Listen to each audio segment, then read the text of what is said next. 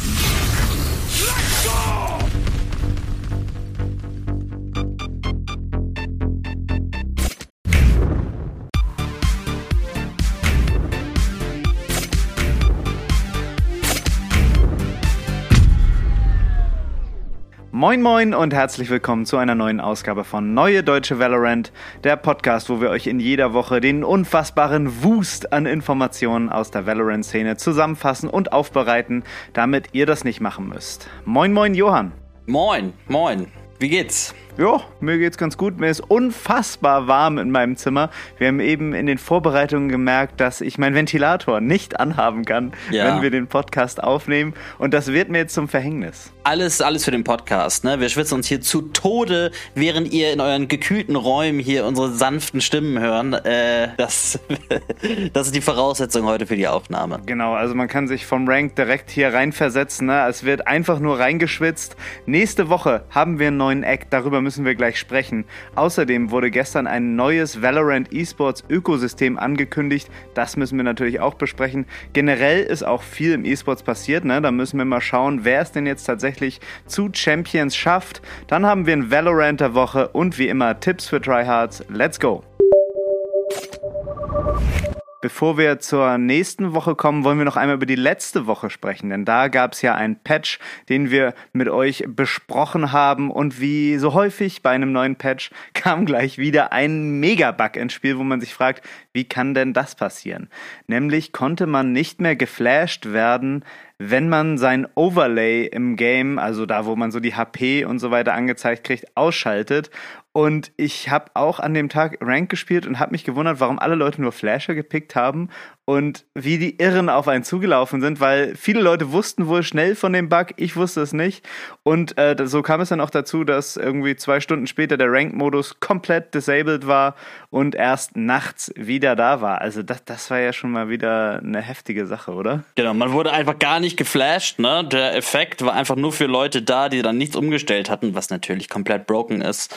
Dann wurde das mal ausgewechselt. Da, das kommt auch mit diesen neuen äh, mit diesen neuen Overlay-Updates, mit denen Riot, glaube ich, viel rumspielt. Äh, da sind sie immer dabei. Das ist ja sehr performance-ziehend oder wirkt sich auf jeden Fall sehr auf die Performance des Games aus. Deswegen kam jetzt wohl dieser Bug zustande. Sehr, sehr broken. Aber sie haben es relativ schnell gefixt.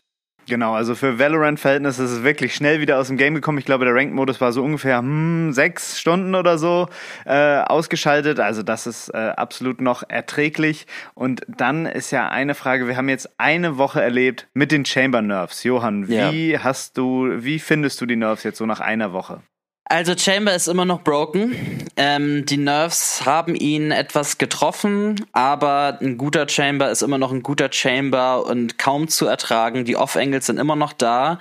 Ähm, ich finde ihn immer noch viel zu stark. Äh, dieser, dieser Teleport, da müssen sie irgendwas ändern. Wir haben ja auch immer gesagt, äh, bevor der Jet Dash mal genervt wurde oder geändert wurde, ne, dass man ihn erst aktivieren muss und dann hat man ein Zeitfenster, wo man dashen kann haben wir immer gesagt, wenn Jet nur ihr Dash hat, wird sie immer stark sein. Und genauso ist es, finde ich, mit Chamber auch. Wenn du nur ja. diese TP-Funktion hast, ähm, ist Chamber auch, auch ein richtig guter Agent, einfach nur, weil er diese Off-Angles halten kann. So, jetzt kommt noch sein Sheriff dazu, seine Trip, die Operator, die immer noch so schnell schießt wie eine Frenzy, ja, da muss man auch mal irgendwas machen.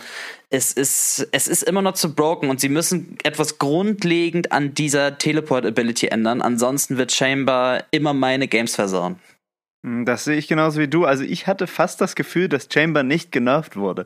Also er mhm. hat vielleicht eine minimal niedrigere Pickrate, es wird ein bisschen öfter Killjoy und Cypher gespielt, aber so der Impact von einem guten Chamber hat sich meiner Meinung nach überhaupt nicht verändert in den Games. Ja, auch das mit der Headhunter Ability, die jetzt 150 Credits kostet, Mhm. Der, der braucht ja, im Zweifelsfall braucht er nur einen Schuss. Ne? Und es ist halt ja. eine Guardian und da setzt du ja selten drei in den Körper, sondern eher halt einen Kopf. Ein guter Chamber-Spieler ist immer noch absolut broken. Bitte Riot, nochmal rangehen, beobachtet das weiter. Chamber ist immer noch Top-Frag und bitte löst das mal. Ja, ihr hört unseren Appell. Das äh, war's zu dem Patch von letzter Woche. Nächste Woche steht Episode 5, Akt 2 an und was wissen wir denn schon alles? Was wird da kommen? Keine Ahnung. Gar wir nichts. haben gar keine Ahnung. Aber ähm, wer hier schon lange beim Podcast dabei ist, der weiß, in dem Moment, wo wir jetzt hier darüber nachdenken, was nächste Woche passieren kann, wird es auch äh, geleakt oder veröffentlicht werden. Also spätestens so in zwei, drei Stunden sollte es offizielle Hinweise geben, was wir in der nächsten Woche erwarten können. Wir fragen uns natürlich, wird es einen neuen Agent geben? Also wir haben ja darüber gesprochen, dass es so ein paar Leaks und Informationen auch auf der Range gab. Aber so direkt zum Start nächste Woche würde ich sagen, ist es eher unwahrscheinlich, weil sonst hätten wir schon irgendwelche offiziellen Teaser, wenigstens kleine Teaser gehabt und dann würde spätestens jetzt so am Donnerstag oder am Freitag ein Playtest von irgendwelchen Streamern anstehen. Davon haben wir wirklich noch gar nichts gehört. Johann, glaubst du, dass wir nächste Woche einen neuen Agent im Game haben? Nein, auf gar keinen Fall. Also, das würde Riot nicht ähnlich sehen. Ich kann mir vorstellen, dass es wieder ähnlich wie bei Fate irgendwie bei einem großen Turnier so ein Reveal gibt. Das war ja bei, bei Fate auch der Fall, als das erste Mal ein Trailer, ich glaube, bei Masters 2 gezeigt worden ist. Ähm, das könnte ich mir jetzt auch zu Champions vorstellen. Also in einem Monat dann so circa ähm, könnte ich mir vorstellen, dass dann eine größere, dass der neue Agent so ein Gesicht bekommt tatsächlich und wir erst das Gameplay vielleicht sehen. Aber jetzt zum neuen Akt glaube ich auf gar keinen Fall, dass das dass er da schon kommt. Da hätten wir jetzt schon viel mehr Teaser und viel mehr Informationen. Genau, ist ja auch eigentlich nichts Ungewöhnliches, dass ein Agent mal im Laufe eines Aktes kommt. Ne? Also wir haben ja auch schon mal darüber gesprochen, diese ursprüngliche Zeitplanung von jedem Act einen neuen Agent und zwei neue äh, Maps pro Jahr. Das können wir, glaube ich, vergessen. Da wird sich nicht mehr dran gehalten. Deswegen würde es mich auch gar nicht überraschen, wenn wir den einfach im Laufe des Aktes kriegen. Ähm, dann gibt's ja zum Start eines Aktes meistens eine schöne Premium oder noch höher Skinline. Da gab es tatsächlich tatsächlich in den letzten Tagen ein Leak, nämlich äh, die Daedalus äh, Skinline, die ja schon vor ein paar Monaten oder Wochen schon mal äh, geleakt wurde von diesem XTR, von diesem äh, Twitter-User ist es, glaube ich, oder YouTuber, der hatte ja so ein paar Skins geleakt. Da waren jetzt auch bisher nur Treffer dabei. Also Reaver 2.0 hatte er geleakt. Dann hatte er diese ägyptischen Skins geleakt und da war auch so ein Bild von diesem Daedalus-Skin dabei. Und dann gab es tatsächlich äh, einen Valorant offiziellen Tweet, der diese Skins äh, schon quasi äh, veröffentlicht hat, der mittlerweile gelöscht ist. Also diese Daedalus Skinline werden wir wohl als nächstes haben und ja, das einzige, was wir davon kennen, ist auch so ein, so ein Vandal Skin, ähm, so ein, ja, was ist so schwarz, gold, weiß, sieht relativ Standard aus, aber was man auf dem Leak halt sieht, ist, dass er Upgrades und Varianten hat. Also das wird schon ein bisschen höherwertiger sein, dann wahrscheinlich auch mit Finisher und mit Effekten. Genau, und anscheinend gab es in der Beta, ich könnte mich daran nicht mehr erinnern, eine Skinline, die hieß Drip, die war so golden, weiß, auch schimmernd. Und das soll jetzt der bessere Versuch der Drip-Skinlines sein. Ähm, Bleibt ein Versuch. Ja, muss man mal gucken, was jetzt genau mit Delus gemeint ist. Es ist. Also man weiß nicht so viel darum, nur dass es der Name ist und das Bild, was du angesprochen hast. Genau. Und das war eigentlich auch alles, was wir über Episode 5, Akt 2 äh, wissen. Nächste Woche werden wir auf jeden Fall mehr wissen. Keine Sorge, also noch ein bisschen geduldig sein. Dann gab es aber äh, gestern große News, denn äh, Valorant hat äh, dargelegt, wie es mit der VCT, mit der Valorant Champions Tour in den Jahren 2023 bis, Achtung, 2028 weitergeht. Also wir können uns wirklich noch auf viele Jahre Valorant Esports freuen. Und da wurde mal ganz grob erklärt, wie feingliedrig das System jetzt tatsächlich aufgebaut wird. Der grobe Gedanke ist, dass ähm, die VCT, also die Champions Tour, einen Unterbau erhält, der in das Game integriert ist. Also ihr könnt ein Competitive-System fernab des Ranked-Modus spielen, um mit euren Freunden bis in die VCT zu kommen. Also das geht quasi im Spiel los und soll so den Weg in die VCT ebnen. Und das finde ich eine super Idee. Ähm, es wurde ja schon seit langem darüber gesprochen, so einen Turniermodus ins Game einzubauen. Da gibt es, glaube ich, seit über einem Jahr auch irgendwelche Leaks zu.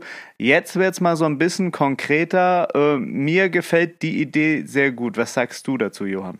Also grundsätzlich ja, grundsätzlich ist die Idee gut. Ne? Es wird einfach breiter das System. Neue Spieler werden sehr viel besser integriert. Ne? Da ist dann wirklich auch in dem Spiel selber anfängt und jetzt nicht irgendwie außerhalb mit irgendwelchen Turnieren oder mit Organisationen. Das ist, glaube ich, ein sehr guter Ansatz. Man muss dazu sagen, dass jetzt noch nicht so viel bekannt ist. Das ist wirklich die ja. grobe, grobe Struktur, die Riot hier vorgestellt hat. Und man kann jetzt noch nicht ersehen, wie das im Detail genau funktionieren wird.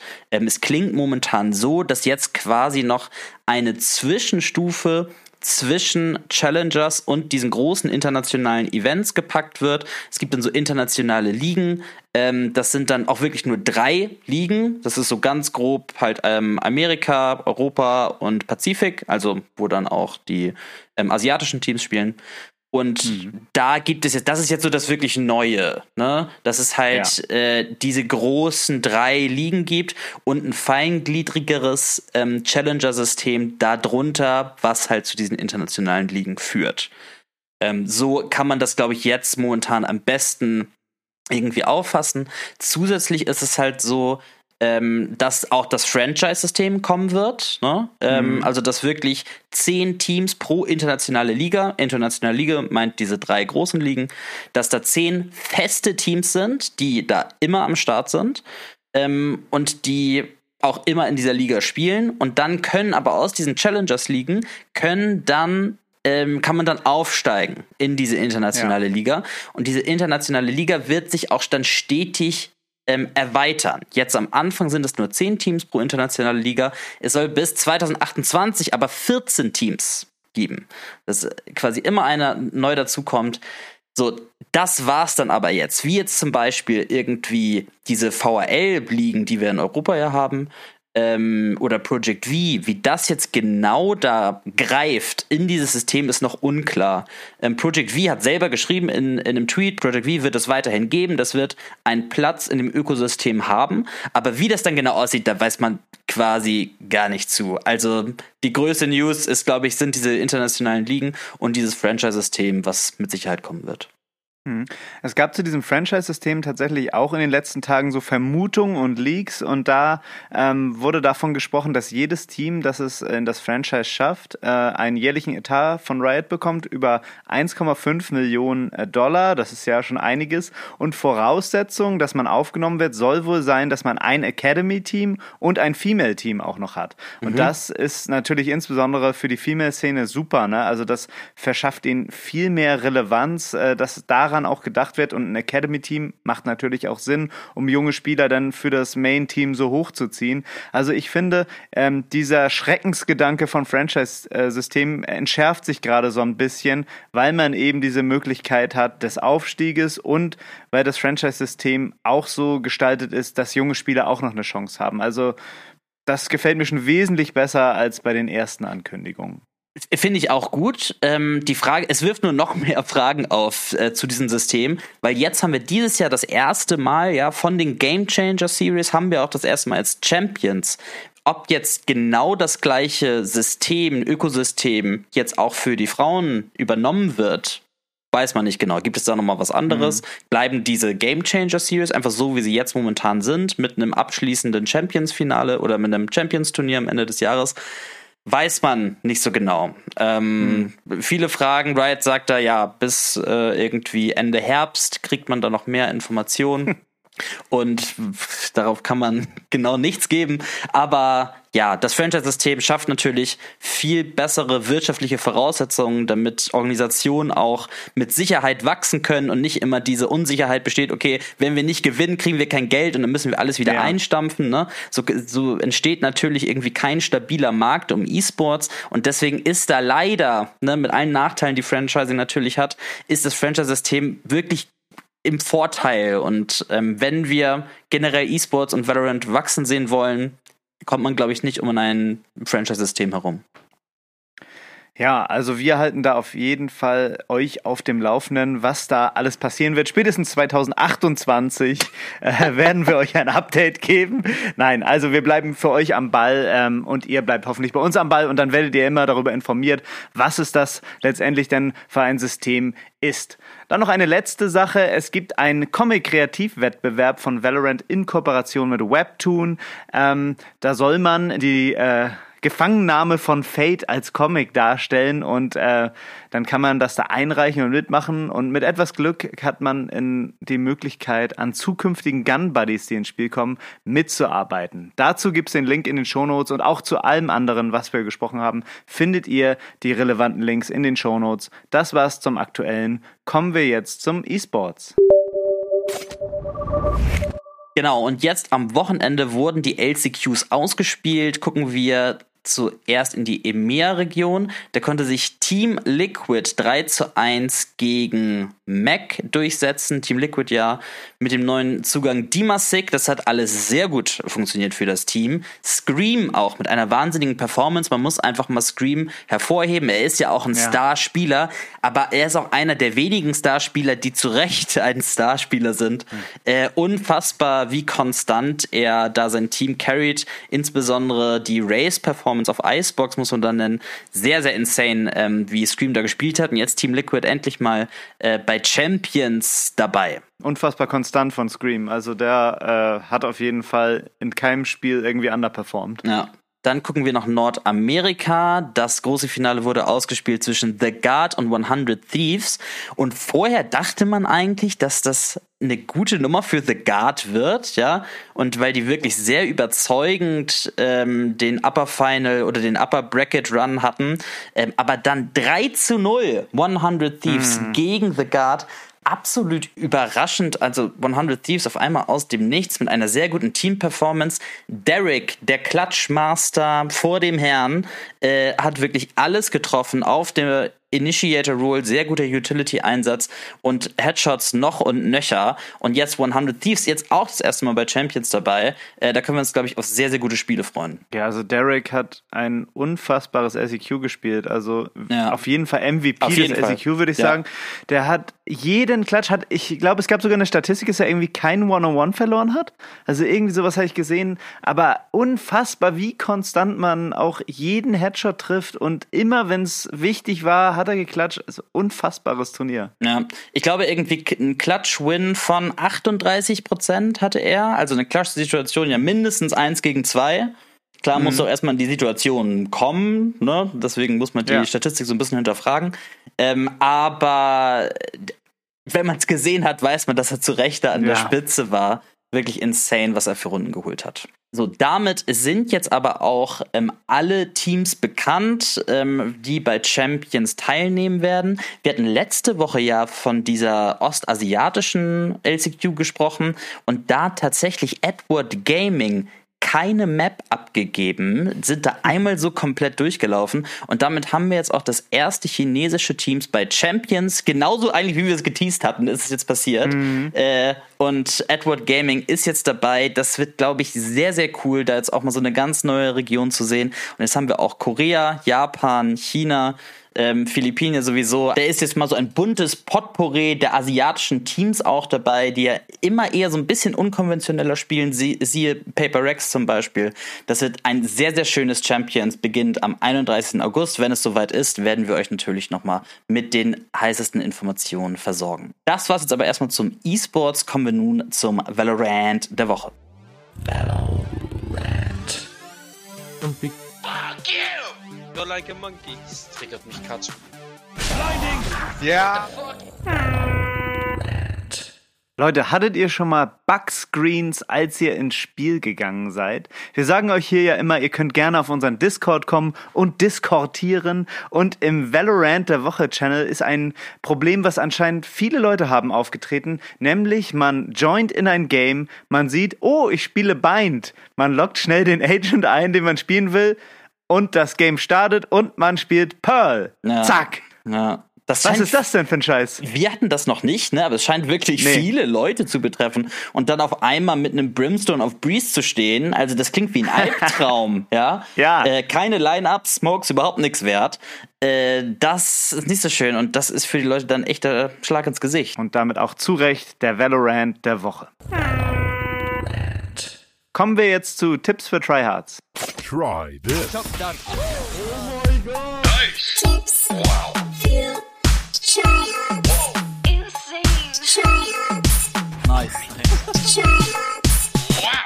Diese Woche bei Tipps für Tryhards geht es um die langen Seile auf der Map Fracture.